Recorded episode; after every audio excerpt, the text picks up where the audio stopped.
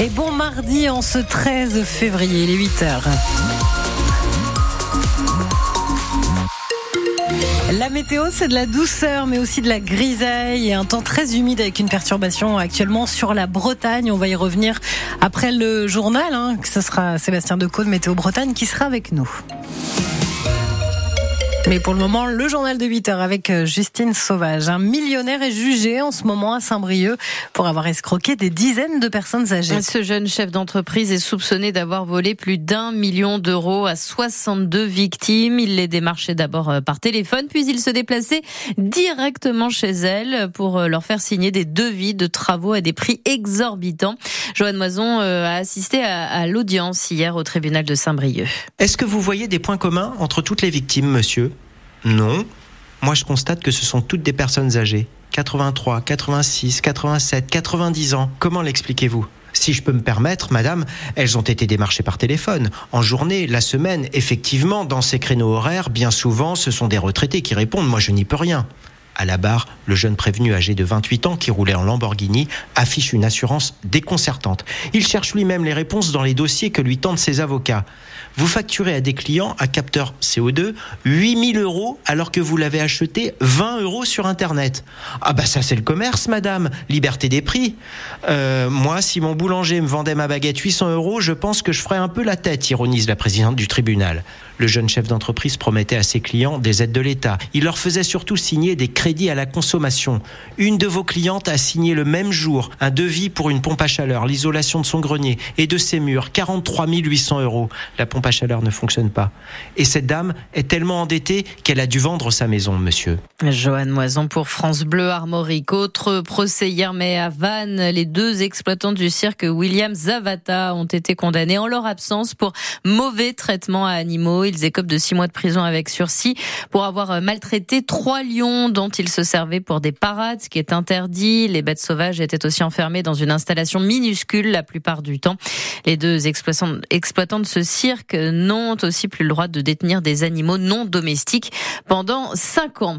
Hier soir, une machine à laver a pris feu dans une maison de Monterblanc. Euh, c'est toujours dans le Morbihan. Il était 19h30. L'occupante de ce logement, une femme de 84 ans, a été secourue couru par des témoins. Trois personnes intoxiquées par euh, des fumées ont été transportées à l'hôpital de Vannes. Et puis la crise agricole couvre toujours. Les actions pourraient même reprendre si l'exécutif n'accélère pas la mise en place de ses promesses.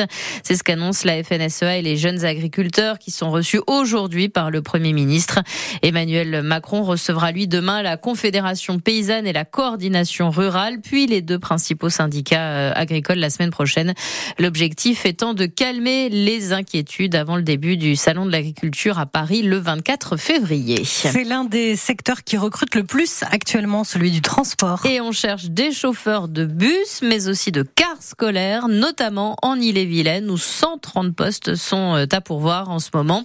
Pour tenter de trouver des candidats, les deux principaux recruteurs, Keolis et Transdev, organisaient hier un job dating. Ça s'est passé au couvent des Jacobins à Rennes, Céline Guettaz. Et pour donner une idée du les candidats sont invités à prendre le volant d'un bus grâce à un simulateur de conduite. Montez et c'est parti. Emprunter un giratoire. Ne tournez pas trop le volant. Faire attention aux autres usagers. Regardez le deux roues. Et embarquer des passagers. On immobilise le véhicule. il n'est pas immobilisé. Le candidat heurte une voiture, un cycliste, un trottoir. Emmanuel Tricot est le formateur. C'est beaucoup plus compliqué qu'on le pense. C'est pas, c'est pas conduire une voiture. Mais rassurez-vous quand même en formation, le formateur est là avec le frein pour s'assurer qu'on passe pas sur un piéton ou bien sur une voiture. La formation dure trois mois au moins et elle pourrait bien intéresser Fabrice, 38 ans, qui vient de tester le simulateur. Ça semble facile quand on regarde, mais en réalité sur le terrain c'est autre chose. Hein. Donc félicitations aux chauffeurs parce que c'est compliqué. Ça vous tente ou pas alors? Oui, oui, largement, ouais, ça me tente. Très intéressé aussi Benoît, commercial et demandeur d'emploi depuis 15 jours. J'ai toujours conduit beaucoup euh, et je me dis que ça peut être une solution intéressante. J'ai 61 ans. Ah, il m'en reste un petit peu à faire. Voilà. J'ai pris pas mal de renseignements déjà, c'était intéressant. Au cours de la journée, employeurs et centres de formation proposent aux candidats des places à pourvoir dès le mois prochain. Et certaines de ces offres sont à retrouver notamment sur le site keolis.com. Com. Victime de son succès, le leasing social est déjà suspendu pour 2024. Euh, c'est la possibilité de louer à moins de 100 euros par mois une voiture électrique citadine, 150 euros pour une voiture familiale pour les revenus modestes. L'État est contraint de suspendre ce dispositif jusqu'à l'an prochain après avoir reçu plus de 50 000 commandes validées. Le bonus écologique pour l'achat, lui, d'un véhicule électrique passe comme annoncé de 5 000 à 4 000 euros pour les ménages les plus aisés. L'aide reste peut aller tout de même encore jusqu'à 7 000 euros pardon pour les ménages les plus modestes.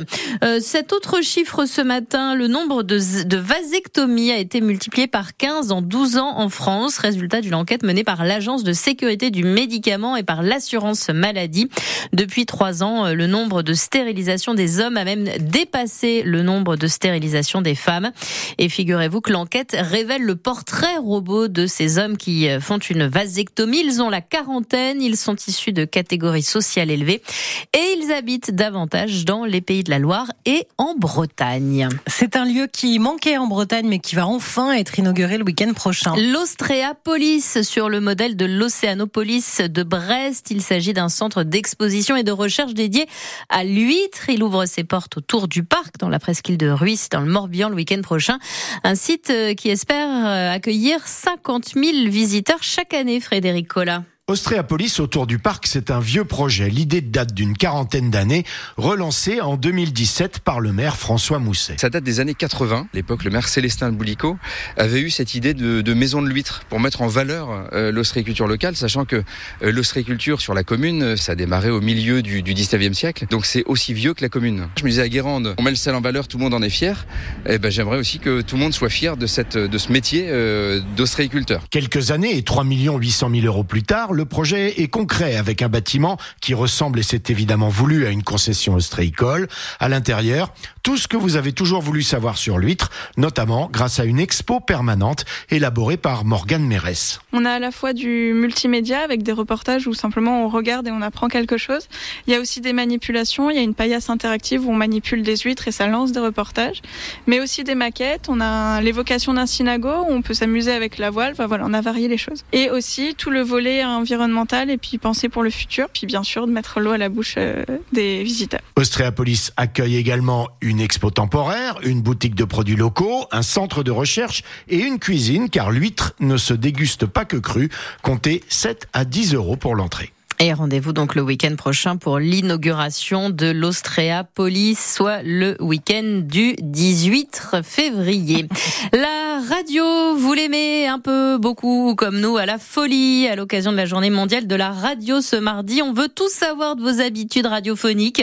Depuis quand vous écoutez la radio, à quel moment de la journée, à quels endroits, est-ce que vous le faites tout seul, en famille peut-être? Qu'est-ce qui vous plaît aussi comme euh, émission de radio? Vous nous le dites au 02 99 60 67 35 35 et on reçoit pour parler radio euh, l'un des responsables de la SCOL, une formation pro spécialisée en radio et en podcast qui est basée euh, à Guichet en Ille-et-Vilaine. Florian euh, Lebar, c'est l'invité de France Bleu Armorique dans quelques minutes.